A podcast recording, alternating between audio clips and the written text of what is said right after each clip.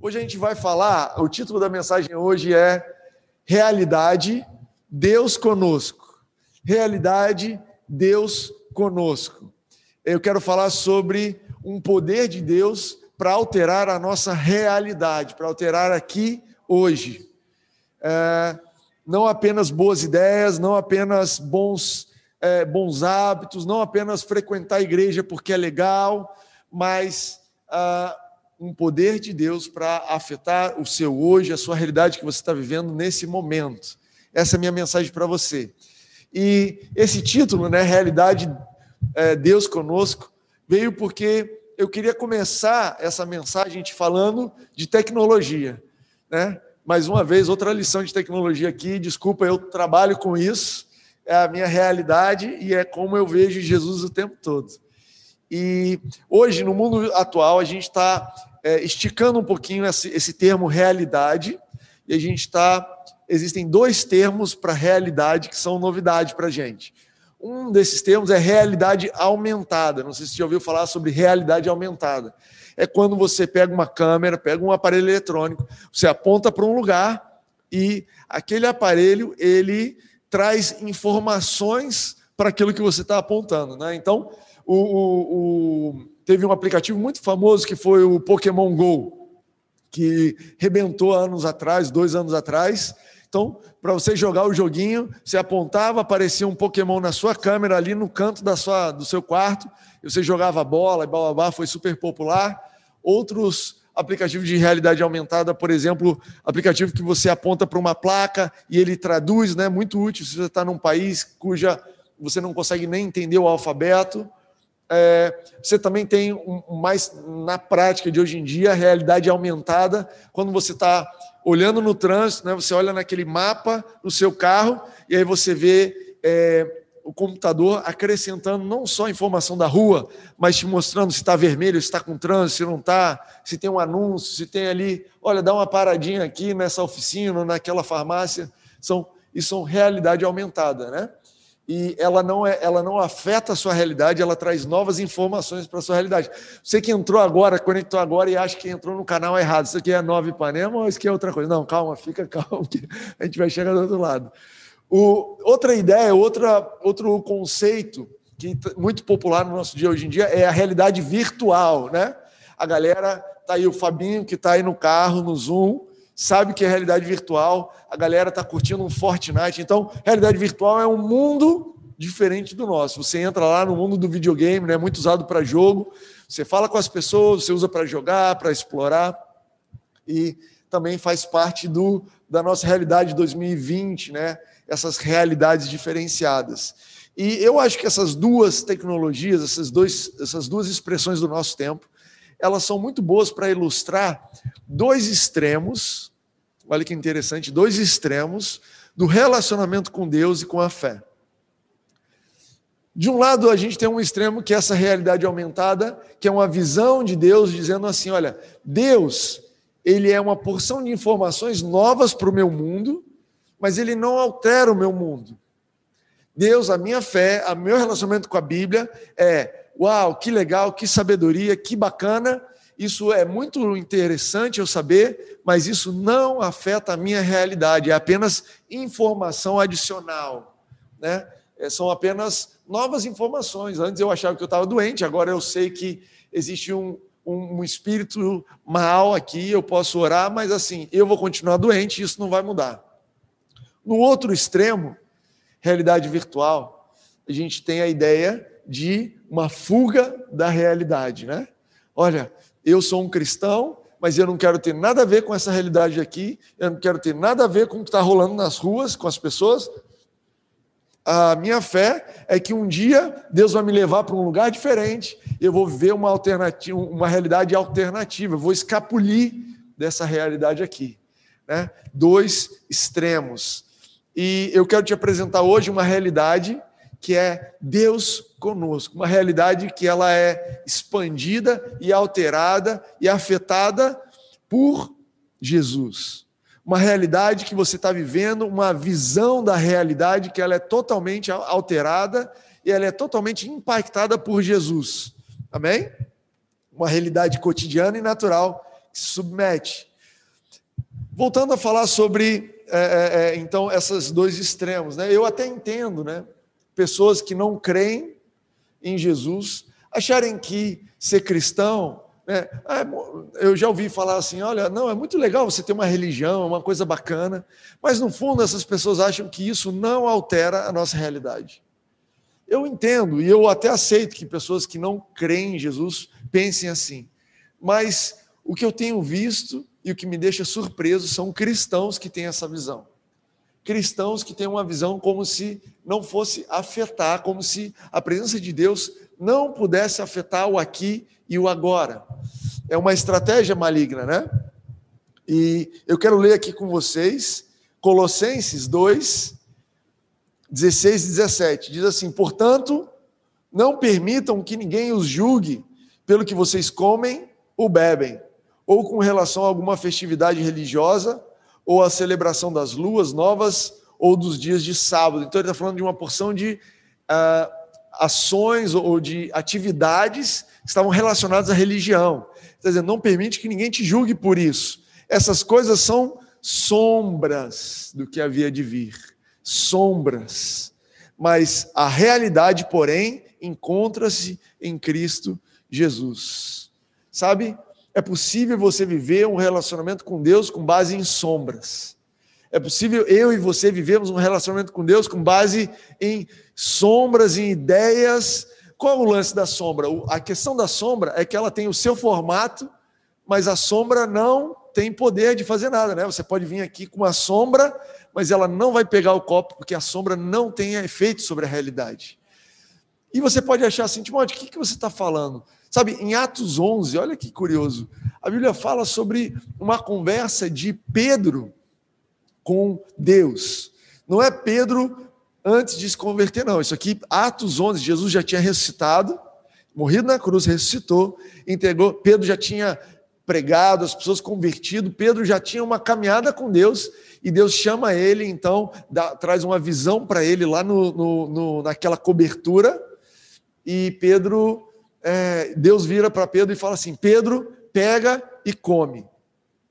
Pega e come. E Pedro vira e fala: Deus, o senhor não entende nada de religião, o senhor não entende o que o senhor está dizendo, deixa eu aconselhar o senhor. Agora eu sou o apóstolo Pedro, e deixa eu te dizer: eu não posso comer isso aqui porque isso daqui não faz bem, isso aqui não está legal. E Deus teve que mostrar, Pedro, o que esse relacionamento, nesse aspecto comigo, ele está no nível da sombra mas eu quero te mostrar a realidade em Cristo.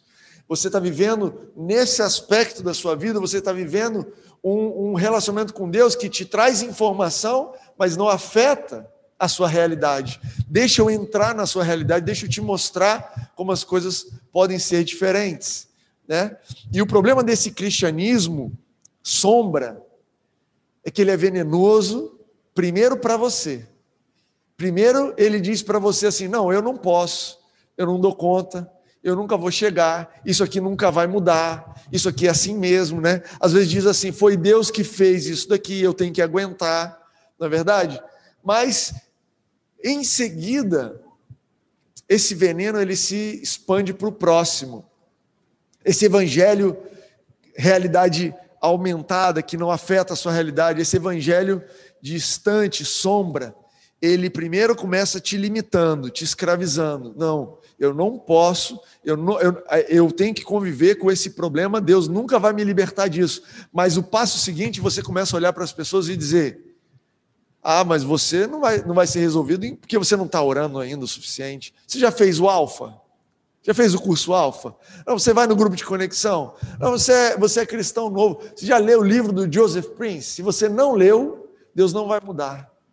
E era isso que Pedro estava prestes a fazer. Pedro ia ser chamado por Cornélios para pregar o evangelho na casa de Cornélios, e Pedro ia chegar naquela casa e ia dizer assim: Jesus não tem solução para você hoje, ele não pode alterar a sua realidade. E Deus teve que vir e intervir na vida de Pedro e dizer: Pedro, você está me servindo sombra. O seu relacionamento comigo nessa área está no nível da sombra, mas eu quero te mostrar a realidade. A realidade está em Cristo. Amém? Olha, se você tem vivido esse tipo de relacionamento com Deus, se o seu relacionamento com Deus tem sido no nível da informação, mas isso não altera a sua realidade, eu quero te encorajar a se arrepender dessa incredulidade. Eu raramente falo isso aqui, mas, sabe, incredulidade, não crer nas coisas, é algo que nós precisamos nos arrepender. Ter um coração duro, ter um coração que não está aberto para perceber o que Deus está fazendo, é algo que nós precisamos nos arrepender. E aí, olha que Paulo escreve em Romanos 1,16 para você: Eu não me envergonho do Evangelho, porque é o poder de Deus para a salvação. Essa palavra salvação aqui no grego é sotéria, que significa libertação, segurança, perdão, cura de todo aquele que crê.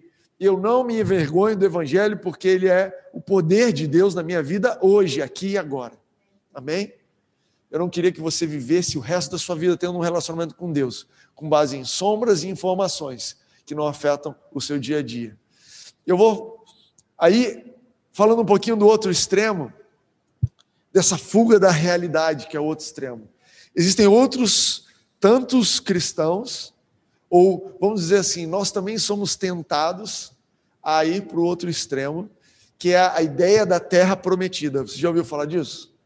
Irmão, eu estou passando uma dificuldade, mas quando eu chegar lá, as coisas vão ser diferentes. Irmão, eu estou passando por isso aqui. Olha, está difícil, mas quando as coisas vão mudar. E sabe, isso começou com os israelitas. Eles passaram 400 anos sonhando com a terra prometida.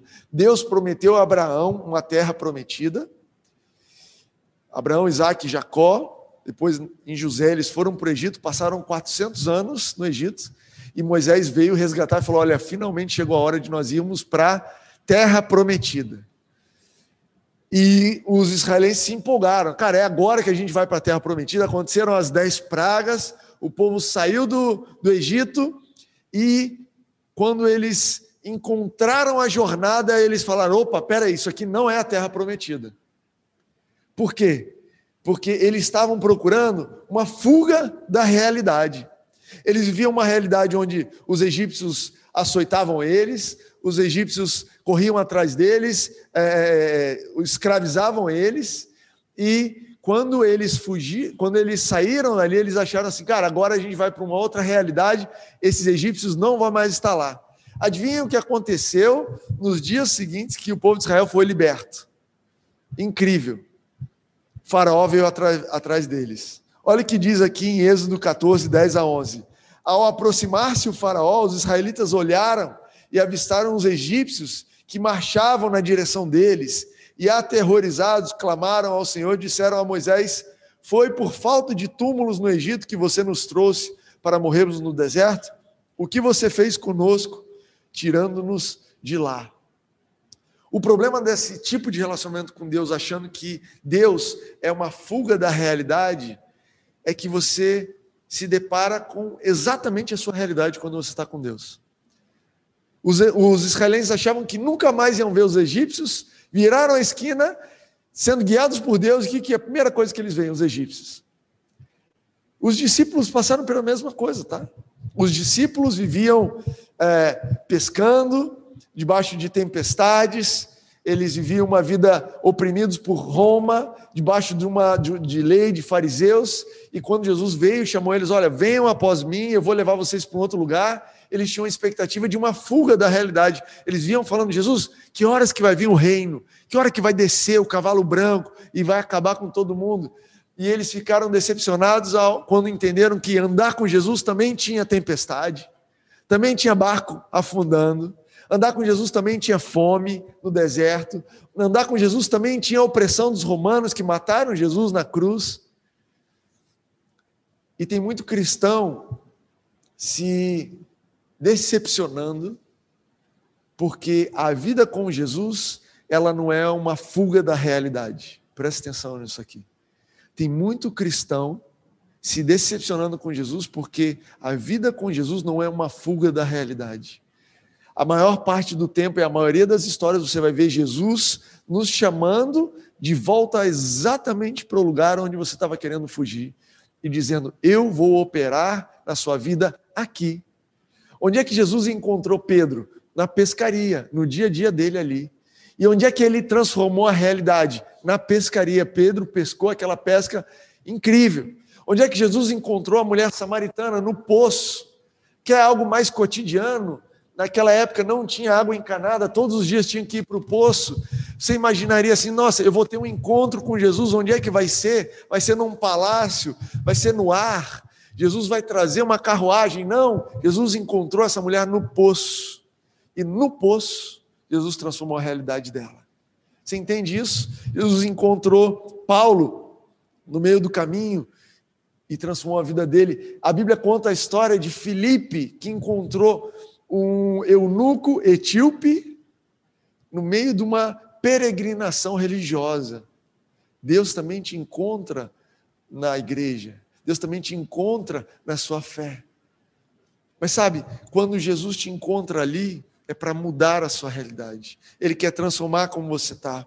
Então, cara, se você está decepcionado, se você tinha uma expectativa de relacionamento com Deus, que era uma fuga da sua realidade, e o que você está se deparando todos os dias é com mais e mais realidade, e você está se decepcionando com Jesus, eu quero te encorajar a se animar, a perceber que a terra prometida, ela precisa ser conquistada, ela tem gigantes, mas Deus é quem vai te fortalecer. A terra prometida não é um lugar longe, mas é viver o seu dia a dia capacitado pela graça de Deus, fortalecido pelo que Deus é, por quem Deus é. O que Deus te chamou não é para ser outra pessoa em outro lugar, fugir desse país, ir para outra família, mudar de rosto, mudar de emprego, carreira.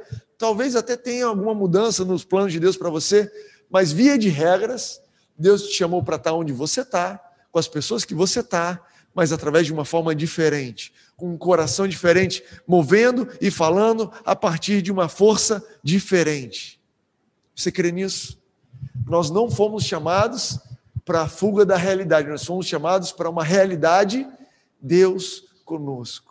Jesus, ele não criou uma, um parque de diversões, uma Disneylândia, e falou assim: Olha, agora que eu vim salvar o mundo, está aqui o ingresso, vem todo mundo para cá e saia da, do, do Israel, saia do deserto. Não, ele veio e habitou entre nós. Você pode dizer isso para você? Jesus Emanuel, ele veio e habitou comigo no meu dia a dia, na minha quarentena, no meu quarto, no meu emprego, nos meus relacionamentos, na minha família. Deus conosco. Esse é o poder de transformar a nossa realidade. Amém? Agora, eu comecei aqui, né, essa explicação falando de jogos de realidade aumentada e virtual e quero terminar nessa linha de raciocínio te dando algumas ferramentas sete ferramentas para você receber essa, esse poder de Deus que transforma a sua realidade. Quero te lembrar de algumas promessas poderosas para transformar a sua realidade de dentro para fora. Perceba que a transformação de Deus, ela sempre vai ser uma transformação de dentro para fora, uma transformação de realidade de dentro para fora. Vamos lá. Número um, diante, se a realidade te coloca um desafio enorme, leia Josué 1,6, que diz assim: Seja forte e corajoso, porque você conduzirá esse povo para herdar a terra que prometi, sob juramento, aos seus antepassados. Se você está diante de um desafio que parece maior que você, sabe qual é a promessa? Sabe qual é a palavra de Deus que, se você exercer fé, vai mudar a sua realidade? Seja forte e corajoso você vai guiar e você vai conduzir esse povo. Não só você, você vai conduzir outras pessoas por, pela solução onde você está. Anota isso daí. Quem está no Zoom está vendo a projeção. Quem não está no Zoom, vai anotando, pega isso daí, senão depois você pode assistir esse vídeo no YouTube. Dois, dois, se a sua realidade está te impondo escolhas difíceis, leia Isaías 1,19, que diz assim: se quiserdes e ouvides, comereis o bem dessa terra.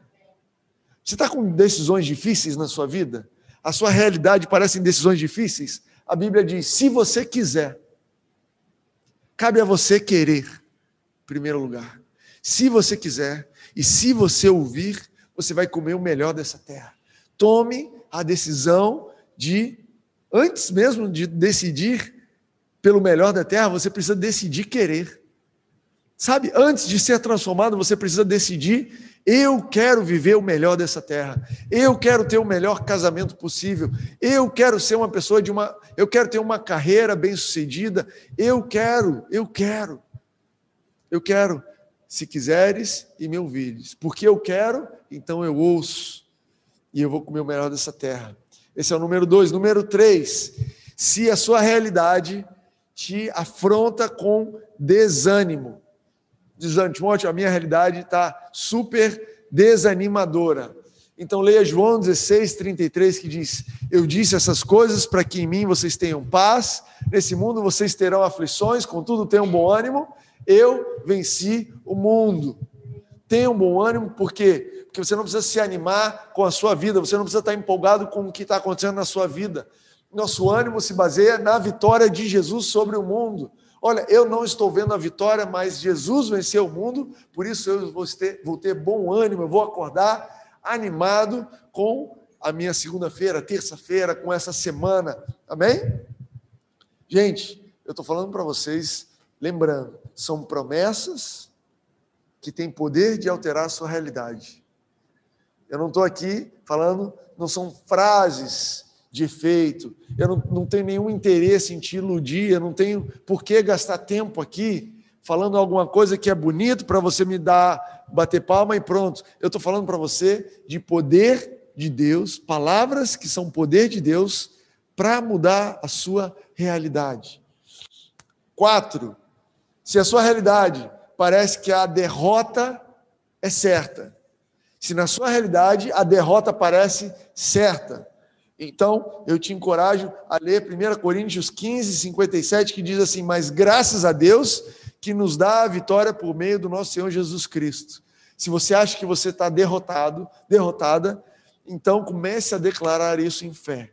Comece a fazer confissões de fé. Graças a Deus que me dá a vitória em Cristo Jesus. Eu não estou vendo a vitória, eu estou vendo o fracasso, a derrota, mas em Cristo Jesus eu sou mais que vencedor e eu, eu agradeço a Deus, eu começo a agradecer a Deus pela vitória através de Cristo Jesus. Amém? O pessoal começar, quiser começar a tocar, eu estou empolgado. Vocês podem começar a se preparar aí, porque vai ser difícil vocês pegarem no ritmo que eu estou aqui. Eu estou lá em cima. Cinco, se a realidade diz para você que você tem que retroceder, se a realidade te empurra para retroceder e desistir. Se a sua realidade está te dizendo você precisa voltar atrás, você precisa retroceder, você precisa desistir, olha o que diz 2 Coríntios 1, 21 e 22. Ora, é Deus que, que faz que nós e vocês permaneçamos, permaneçamos firmes em Cristo. Ora, é Deus que faz que nós e vocês permanecemos firmes em Cristo. Ele nos ungiu, nos selou com a sua como sua propriedade e pôs seu espírito em nossos corações como garantia do que está por vir. O que é que te mantém firme? É Deus. É Deus que nos mantém firmes em Cristo Jesus.